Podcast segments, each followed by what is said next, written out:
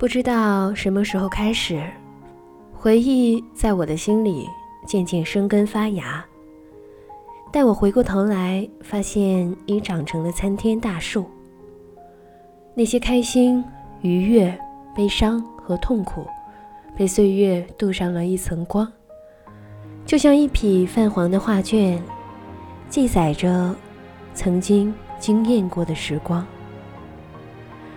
这里是荔枝 FM 四二零零二一梦想家的旅行地图，我是主播南潇，很高兴陪您度过静谧的夜晚。接下来为大家分享一篇随笔。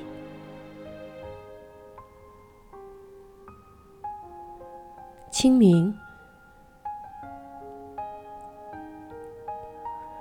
凌晨四点，我独自开着车，行驶在漆黑的高速上。一路上遇到的车大概不超过五辆，直到我到了妈妈家的楼下，天依然没有亮。每次凌晨开车，都会想起六年前的那个凌晨，爸爸的头七。接到电话说太老去世了，我跟奶奶接上妹妹，连夜打车去另一个城市奔丧。好像那一个月都在办丧事，一样漆黑的高速，却困意全无。就这样，睁大着眼睛，努力的接受着现实。以前的清明节都是回城时在火车上写的一些思念。仅仅六年，你似乎错过了很多，比如去当主持人，本科毕业，读硕士，结婚，买车，硕士毕业，工作，似乎是每一个人生大事，你都不曾参与。这两年已经很少写这样的流水文了。提起笔，写了两行，又放下，似乎没什么话想对你说，既生气又遗憾。我和妈妈五点半就到了山脚下，怕堵车，所以我起了个大早，结果发现。山上的车位已经停满了一半了。天公不作美，淅淅沥沥的小雨，我俩披着雨衣徒步上山。到了你和爷爷的墓碑前，简单汇报一下我的近况，告诉你俩不要担心。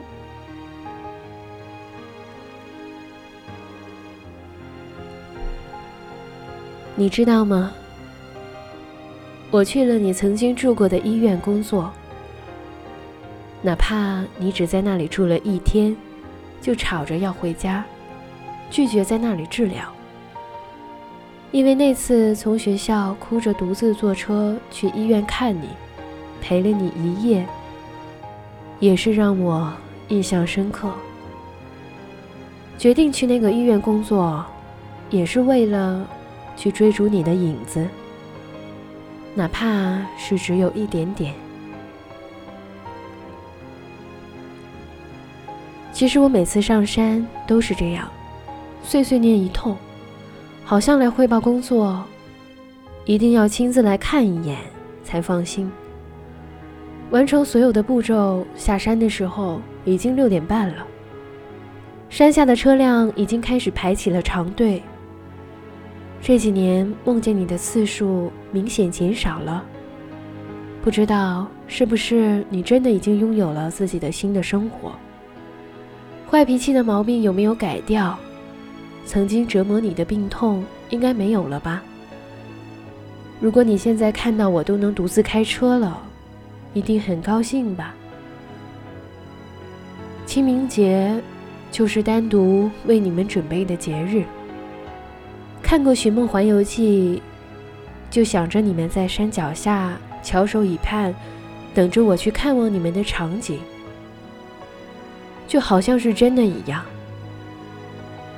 无论是你向我招手，还是我寄托思念，都希望你在那边平安、喜乐。二零二一年四月三日。